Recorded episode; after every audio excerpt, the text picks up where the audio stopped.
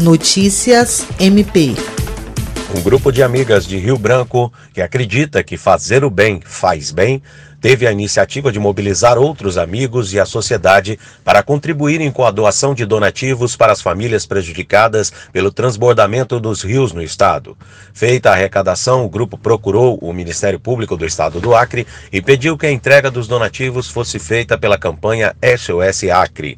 A Procuradora-Geral de Justiça, Cátia Rejane de Araújo Rodrigues, recebeu pessoalmente as doações arrecadadas pelo grupo de amigas Sueli Melo, Siglia Abraão, Adriana Evangelista Evangelista, Fabiola Asfuri, Isaneuda Magalhães, Luverle Menezes, Dora Mesquita e Val Fernandes. A PGJ agradeceu às mulheres pela iniciativa e falou sobre o sentimento de gratidão para com aqueles que estão ajudando e acreditando no MP Acriano como parceiro e instituição séria, para juntos realizarem um ato de solidariedade e solicitude para com o povo acriano. William Crespo para a Agência de Notícias do Ministério Público do Estado do Acre.